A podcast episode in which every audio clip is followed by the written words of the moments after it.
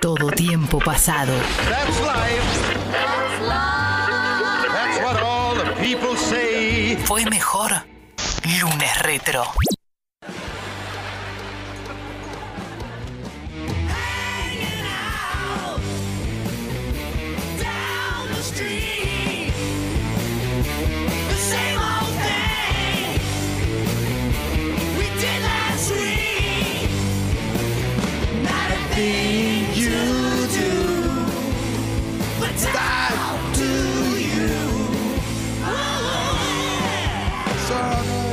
Yo venía con la intro, tipo, le iba a cortar. Hello, Wisconsin. ¡Vamos! Ese Ay. lunes retro espectacular. That 70 Show. Amaba esta serie. Ajá, a mí me gustaba. No, no la amaba. ¿La viste entera? No. Pero, pues, perdón, pero me parece que estoy calificada para decir si me gustaba o no, porque tiene un millón de temporadas. Ocho. Bueno, ahí tenés un montón de temporadas, así que yo puedo decir. Había algo en el tono, había algo, ¿viste? Cuando. Estamos acá para eso. A ver, ¿qué, qué, qué- qué te pasaba Ah, con esta serie? me- Pará, no la- me resultaba la- tan graciosa. ¿La viste en el momento o la viste después? No, no, la vi en el momento, la verdad que después no la revisité. O sea, es una serie que me acuerdo algunas cosas que me causaron, me parecieron más simpáticas, otras menos, personajes que me gustaban más, otros menos. Pero en la general no era una sitcom que yo decía, ja, ja, ja, cómo me hace reír That 70 Show. No me pasaba eso. Todo lo contrario. Todo lo contrario. Amaba That 70 Show. Bien. Me cagaba de risa con That 70 Show. Amaba a sus personajes. Eh, amé fuerte a Jackie, Mila Kunis. Por eso cuando... eh, no pude no decírselo cuando la entrevisté. Cierto que vos la pudiste entrevistar Sí. eh, por la serie de los espías. Es- por la Fue por esa, por la, la película, película, no una serie, es cierto. Exacto. Ok. Eh, y me encantaba That 70 Show. Y, y es muy interesante, y ahora nos vamos a meter en lo que fue, lo que significó y cómo se armó That 70 Show. Eh, fue un- una- una- la única serie que sobrevivió a las cancelaciones de, de ese momento de, de Fox, porque era una serie, si bien acá la vimos por el canal Sony, era una Mm. serie original de Fox, en un momento canceló todas sus series menos esta que eh, le iba muy muy bien, como dijimos, duró ocho temporadas, arrancó el 23 de agosto de 1998 y terminó el 18 de mayo de 2006. Sí, eh, a mí dentro, bueno, ahora vamos a hablar, me imagino, de los personajes, De vamos a hacer un desglose de cada uno. Claro que sí. Eh, a vos entonces tu favorito, igual solo para aclarar y para preguntarle a los oyentes, para que ya empiecen a decirnos quién era. Ah. ¿El tuyo era Jackie entonces? Ah, no. ¿O era solamente desde un lugar que te gustaba Jackie, te, parecía la- atractiva, toda- digamos? Todo junto, me encantaba Jackie, eh, la amaba. Ahora vamos a hablar de esto porque Jackie empezó teniendo 14 años Claro, en la serie. tenía mi edad, eso es lo que me gustaba de, de mucho de- de- de- del personaje. Mila Kunis, eh, somos contemporáneos, somos los Claro. de 1983, tenemos misma edad, entonces era, ah, esta diosa absoluta me encanta y tiene mi edad. Y tiene ok, perfecto, Yo veía claro. That 70 Show, era adolescente. Claro, lo loco era 70 que. Ashton Kutcher en ese momento tenía 19, entonces Claro. esa relación era rarísima cuando lo pensaba. Ah. Incluso el mismo Ashton decía que Bueno, para ah, él era muy loco. Bueno, ahora vamos a Sí. meternos en algunos detalles de eso. Y, pero aparte su personaje me hacía reír mucho. Pero la realidad es que todos los personajes me gustaban. Tal vez el que menos me gustaba era el de protagonista, Eric. Eric Mirá, Foreman. yo te iba a decir que Eric siempre fue mi favorito. Me gustaba que tenía como ese lado nerd, que no pertenecía, que, que estaba medio ahí, pero que al mismo tiempo era, un, era sensible, ¿viste? Era un tipo. Sí, eh, a mí me gustaba, pero era el que menos me hacía reír. Claro, ok. En cambio, todos los otros me hacían matar de risa. Kelso con lo idiota que era y cómo mezclaba su idiotez con su facha y todo eso. Hyde eh, siendo el antisocial de pocas palabras, pero muy cool también. Y, Hyde era el que menos me fumaba yo. no, me hacía un- reír Nunca me cayó muchísimo, bien. muchísimo. Eh, bueno, y Fez, obviamente. Fez, Fez me hacía eh, cómo hablaba y sus máximas. Eh, Candian porno, cuando decía Candian porno, yo estallaba de risa. Candian O porno. sea que vos la acompañaste desde que empezó hasta que terminó. Hasta que terminó, exactamente. Siendo 100% contemporáneo con la edad. Bien, perfecto. Bueno, yo en mi, en mi caso fui y vine, viste, la- aparte al ser justamente una serie que pasaban en Sony en ese Claro. momento y que quizás venía antes de otra, qué sé yo, ve- veías episodios y la iba siguiendo, pero bueno, quería saber entonces del otro lado qué les pasaba a ustedes, si la acompañaron como el señor Lertora, si les pasó como a mí. O se la están viendo ahora. O quizás la están viendo ahora, exacto, eh, tranquilamente. Justo hace poco, ¿con quién habla? Ah, bueno, bueno, con Luca Martin, que la volvió a ver de nuevo entera. Lo nombramos un montón hoy, sí, le mandamos un beso grande. Eh, y nos dicen cuál era su favorito y cuál el que menos les gustaba. Totalmente. Eh, bueno, no nombramos dentro de eh, los jóvenes a Donna. A Laura Donna. Donna me encantaba también. Donna, Parecía pero- maravillosa. Eh, totalmente y con un personaje también de, de armas tomar en ese momento, ícono femenino a full, que se- Siempre más se- madura para la edad. Re madura, se recontra replantaba con todos. O sea, gran, gran, gran personaje y muy linda historia de amor también con Eric. En Sí, ese esto, esto de la vecina de al lado, Claro. porque lo cierto es que al principio, al menos en la primera temporada, después se fue desvirtuando eso, pero todo pasaba por Eric. Todo- Él era Eric y su relación con los padres. Eric y su relación con la vecina y con los amigos. Exacto, lo que pasa es que eran tan fuertes, tan poderosos el, el resto del elenco que era Claro. imposible no andar en sus vidas y no andar en sus cosas. En una serie, Lu, que se estiró un montón, eso también hay que decirlo. Porque eh, esto, That 70 Show, transcurre justamente en la década del 70 con fechas muy precisas. Que en la primera temporada está marcada la fecha.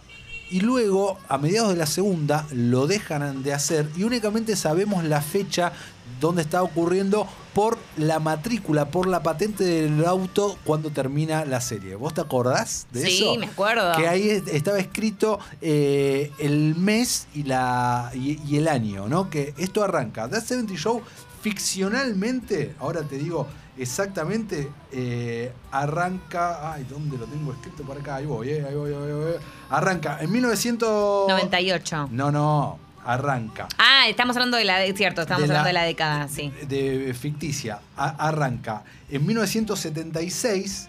eh, ahora te digo bien la fecha. Y el último capítulo es el 31 de diciembre de 1979. Ah, termina con en Año Ter- Nuevo, digamos. eh, Termina en Año Nuevo, exactamente. Y de hecho, en, al final, la última placa que aparece dice 80. ¿No? En la matrícula del auto, en la patente dice 80, y antes de eso había sido 79, 78, 77 y 76. Estando la gran mayoría del tiempo la serie en el 77 y el 78. Ahí es donde transcurre el grueso y es donde tuvieron que estirar, que con el personaje de Jackie no pasó absolutamente nada, porque tenía la edad natural Sí, de, de su personaje. principio. Pero los otros ya estaban un poquito más grandes para seguir interpretando a estos eh, adolescentes. Eh, bueno, como decíamos, una gran serie pensada desde ese momento para ser eh, totalmente disruptiva en algunas cuestiones, desde lo argumental y narrativo, con algunos recursos no comunes y bastante experimentales y otros recauchutados. Los recauchutados, por ejemplo, las transiciones de una escena a la otra, que ponían esas animaciones psicodélicas de ellos, ¿viste? Sí. Que es, eso era lo que llamamos el kitsch de la década del 60, ¿no? Para pasar de un lado a otro, te metían eso, eh, que quedaba gracioso y quedaba simpático. Pero lo que fue loco y que lo hicieron en un momento para no tener quilombos de censura, era que todos los capítulos los personajes fumaban marihuana. Claro, pero es lo más icónico verlos en el sótano de Eric, eh, uno al lado del otro en esa rondita y la cámara. Exacto. Pero ese es el tema, nunca los vemos en ronda, No los sabemos vemos. que están en ronda, cada uno tenía una cámara, entonces eh, el espectador es como que están en el centro de esa ronda, hay mucho humo de repente y todos dicen pelotudeces. Exacto. Nunca dicen la palabra porro, nunca dicen la palabra marihuana, nunca, o sea, en un solo capítulo, en un solo capítulo dicen weed, hierba, nada más. De todos modos va a haber varios episodios en donde sí eh, se va a hablar de brownies especiales. Eh, los special y van a, brownies, claro, claro. los famosos special brownies y van a girar en torno a eso. O eh, los padres de Eric creo que también en algún que otro episodio tienen un tema Sí. también alucinógeno. O sea, va a ser muy central, ¿no? El tema de la marihuana, las drogas en la Por- serie. porque justamente la, la serie se sitúa a propósito a finales de los 70 en eh, cuando el hipismo eh, estaba empezando a perder fuerza, pero estaba instaurada la liberación sexual, la pastilla anticonceptiva, el amor libre, donde, eh, donde ya había ocurrido todo el quilombo de la presidencia de Nixon, su, su renuncia, donde había terminado ya la guerra de Vietnam, donde se decía que Estados Unidos había perdido la inocencia y que estaba empezando una nueva etapa. En ese contexto es donde estos jóvenes eh, habitan en el pueblo ficticio llamado. eh, ah, ¿Cómo se llamaba? Era un pueblo que no existía dentro de Wisconsin, de- eso seguro. Exactamente, dentro de Wisconsin. Point Place, ahí está. Ahí está, Point Place. Point Place, dentro de Wisconsin, típica ciudad norteamericana, suburbios, todas casitas iguales, vecinos, como vos eh, decías recién, la chica de al lado, pero bien setentoso todo y arrancando también con las franquicias y mostrando el lado también del capitalismo a través de Fez, que era este estudiante de intercambio del cual nunca supimos su país de Sí, origen. De hecho, FES eh, en realidad significa Foreign Exchange, State Exchange Student. Ahí está, tipo estudiante de intercambio. Son, es la, abrevi- la abreviación y el chiste pasaba siempre por ahí. Como que no le vamos a decir. Totalmente fascinado Sí. por el consumo de la cultura eh, norteamericana. Y haciendo acentos en donde no podías identificarlo, no sabías si era de México, de Colombia, o sea, no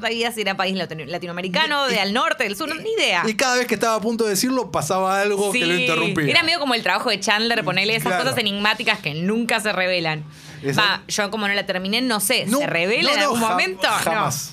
Jamás. De hecho. Muy ocurrente eso. Muy corriente, de hecho, en, eh, en un capítulo se le venció la visa, algo así. ah, la Green Card. la green Ellos card. van a Canadá. Claro, estuvieron a punto de deportarlo y hablan mucho de eso, pero nunca dicen el país del cual eh, eh, era Fez y era absolutamente maravilloso. Recién nombraste también a los padres de, de Eric, que eran gran... eh, nada, Ultra conservadores. ultra ¿no? conservadores. Nada que ver con la liberación y con todo este movimiento que, del que venimos hablando. Tipos que no estaban muy ayornados. Sí, Kitty Foreman era la, ma- la madre, interpretada por Debra Shorrap.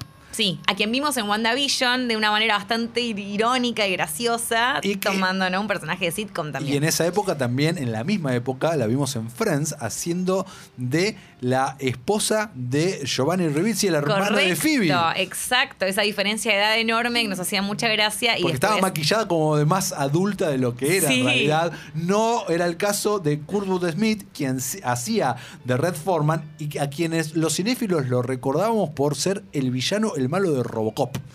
Claro, claro. Un tipo bien malo. O sea, si era el tipo malo, malo, bien conserva, choto. Bueno, que a Eric nunca le decía que lo quería, por ejemplo. No, y a cada rato le decían Dopas, Dopas, que era el, el- el insulto, eh, pero que. Sí, de- pobre Eric, tenía un montón de apodos, eh, sí, que de pobrecito, ¿no? Eric pero, pero que después, era la oveja negra. viste, nos terminamos encariñando también Sí, con él. sí. En, en- en ese sentido. Y después teníamos a los Pensotti, que eran los vecinos, los padres de, de Donna, eh, siendo la madre una de Los Ángeles Charlie. Descanse en paz, eh, ahora también un ícono de eh, los 70s. Y, y- y estaba eso, ¿no? De todos fascinados con la madre de Donna, MILF. ¿No? Y toda esa historia que tenía. Y, y Kelso siendo el galán también del grupo. Y que todas las mujeres eh, gustaban de él, siendo un completo idiota. Completísimo idiota. También recuerdo varios recursos. El casco. ¿Te acordás del casco de la vergüenza? No me acuerdo, a ver, refrescámelo. y muchas veces cuando alguien hacía una idiotez, Ah, le ponía sí, ya me acuerdo. le, hacían, le ponían el casco, por lo general era Kelso el que lo tenía. Y tenías esos códigos, ¿no? En la serie que si no lo veías, o sea, seguidamente, no lo ibas a entender nunca, porque era, era como pertenecer, te daban esas cosas. A mí realmente me, me encantaba Sí, eso. a mí lo que me gustaba de Kelso también, que de hecho eh, lo que estuve chusmeando es que Ashton Kutcher incluso quedó en este papel por esto que hizo, fue que en el casting todos lo interpretaban como un tonto, tipo Red y qué sé yo, y en cambio él fue más con un perfil inocente, entonces la jugó más por el lado inocente. Entonces a mí me gustaba que, si bien era medio bobón en algunas cosas, obvio, tenía como...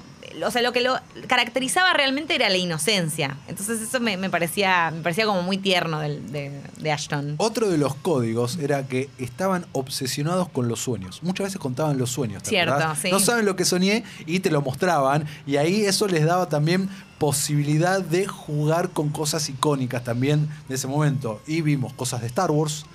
Eric Bueno, Eric era fanático. Fanático de Star Wars cuando la descubre y está todo el resto de la serie esperando la secuela, que nunca llega, claro, porque se estrena en 1980. Claro. Entonces está todo el tiempo hablando de la próxima película de Star Wars, y hablando y totalmente obsesionado. Sí. Vimos también eh, representaciones de Rocky, que vos ahora por fin te estás Muy metiendo. ayornada. Eh, bueno, la 3, ya te dije, Bien. vi hasta la 3. Gris. Ángeles de Charlie, justamente todas cosas que pasaban en ese momento en la televisión o en el cine que ellos consumían y hablaban de los sueños y los interpretaban y se cagaban de risa y fumaban faso que no veíamos mientras esto eh, ocurría. Eh, tengo datos. Te iba a decir, pasamos a los secretos. Dale, vamos Porque a- hay un montón de cosas en el rodaje. Yo aparte me acuerdo que en su momento había salido el documental de True Hollywood Story y me había fascinado Ah. porque dije, ¿qué? ¿Todo esto posta? Una de las primeras cosas eran los motivos por los que Topher, rumores en realidad, por los que Topher Grace se fue de la serie. Claro, él no estuvo la última temporada. Se fue a África él. Se Sí, va a África el, perso- personaje, el ¿no? personaje No, no Topher Grace. Él, y, él- vu- y vuelve para el último capítulo. Exacto. Él supuestamente dice que eh, el actor, ¿no? Que era para despegar su carrera en el cine, de ahí fue a la Spider-Man 3. Esto- ¿no? exactamente, Venom en Eh, Que bueno, 3. ya sabemos Exacto. cuál fue el destino de, de- Claro, hizo, interpretó a Venom, no le fue muy bien, eh, y hizo otras cositas y demás. Pero el rumor era que en realidad Topher Grace no se llevaba muy bien con sus compañeros Todos de reparto. Bueno, eso dicen, no está demostrado igual. No, pero todos siguieron amigos menos él. Bueno, Ahí ahí, tenés un, ahí tenés un hashtag. Bueno, eso no significa necesariamente que se odiaran, ¿no? Bueno, pero si Quizás todos no eran había amigos tanto menos feeling. él, era como, ok. Bueno, Bueno, en el, en el documental este decía eso, como que en realidad era, era le pasaba un poco lo que a su personaje, de alguna manera. Eh, así que por ese motivo, que quizás ni él tenía feeling ni viceversa. Eso era uno. ¿Qué más tenemos? Tenemos, ¿Uno y bueno, uno? sí, sí, lo que vos decías recién. Mila Kunis mintió su edad en, en Sí. su audición. Ella tenía 14 años cuando audicionó y cuando le preguntaron dijo que estaba por cumplir 18. Dijo, pero Sí. nunca fue específica Claro, cuándo. o sea, en realidad por eso te iba a decir, fue una mentirita piadosa, en sí, realidad. estoy como- por cumplir 18, 4 años, pero sí, Sí, claro, los voy a cumplir.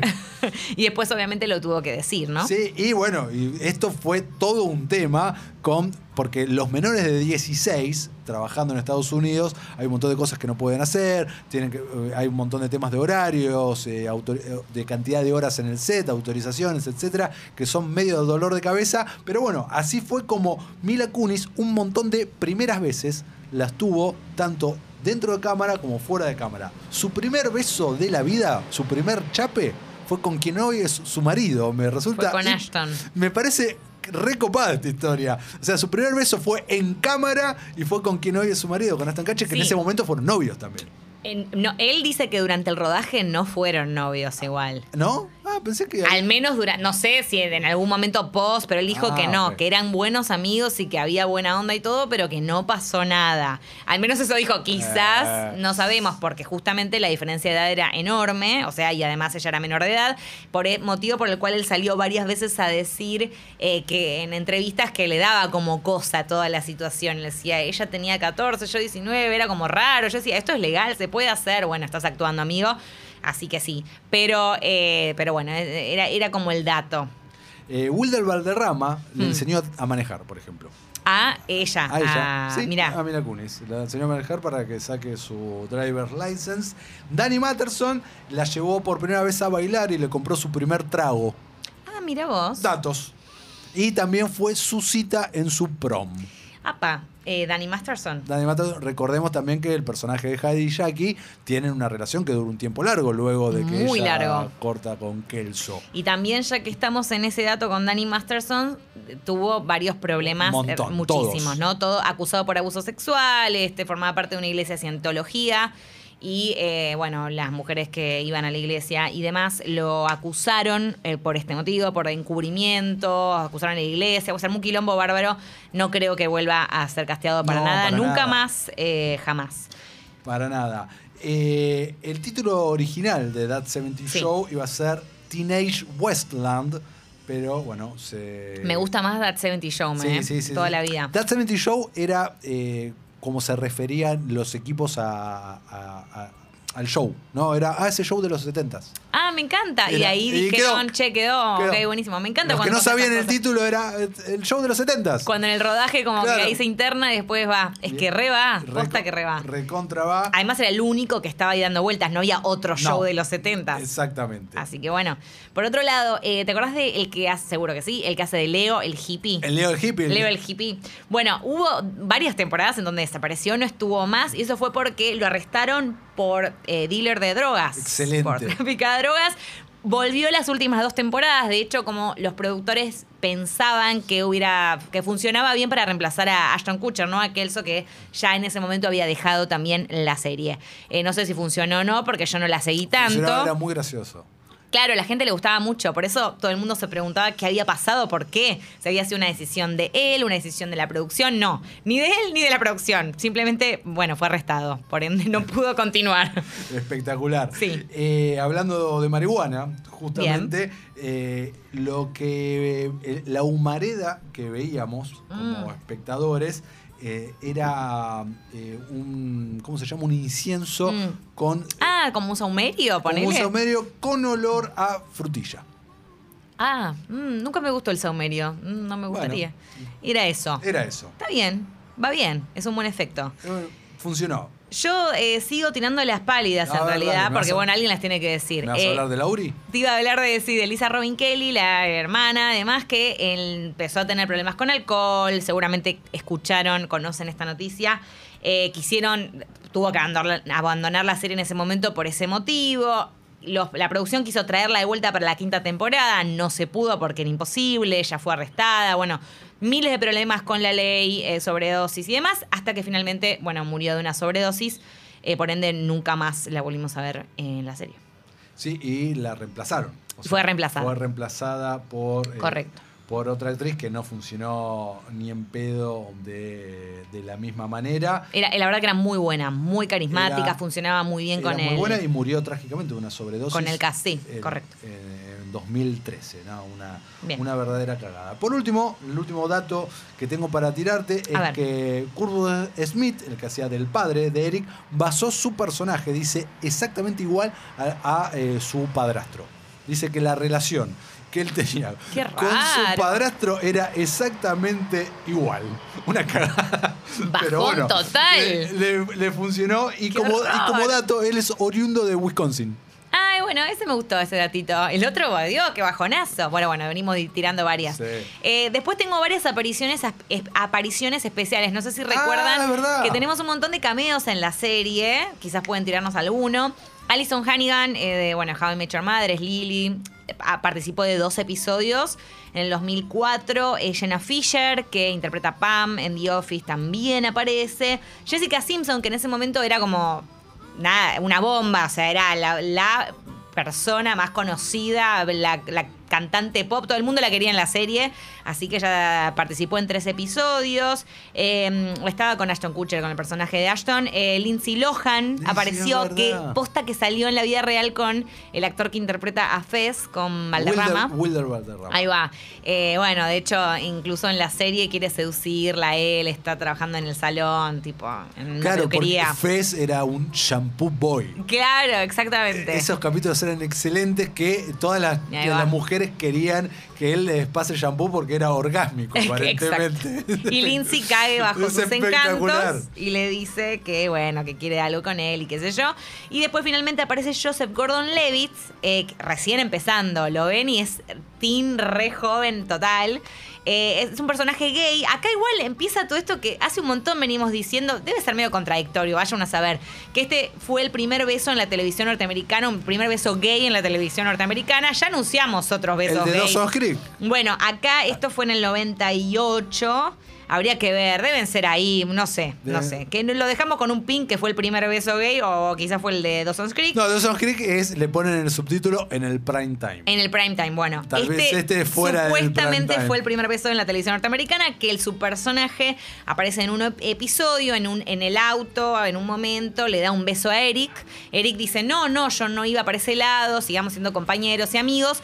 ¿Y qué pasó? En realidad se había buscado que este quizás se convirtiera en un interés amoroso de, de Eric, Ah, en un personaje fijo, digamos, para ya meterlo, digamos, dentro de la narrativa. Pero ¿qué pasó? A la audiencia no le gustó, no porque gustó. claro, en 1998 no, no gustó. No, No dijeron no, que siga por el lado de Donna. Queremos que hetero. sea heterosexual, no queremos que sea gay. Así que bueno, Joseph Gordon Levitt sabemos que su carrera mal no le fue. No, no, para nada. Así que, pero acá No, y pará, empezó y- y terminó nueve episodios. No, y en esa época eh, protagonizó 10 cosas que odio de ti. Exacto, es tal cual fue literal, pues yo dije, esto tiene que ser en el mismo, mismo momento, era el mismo momento.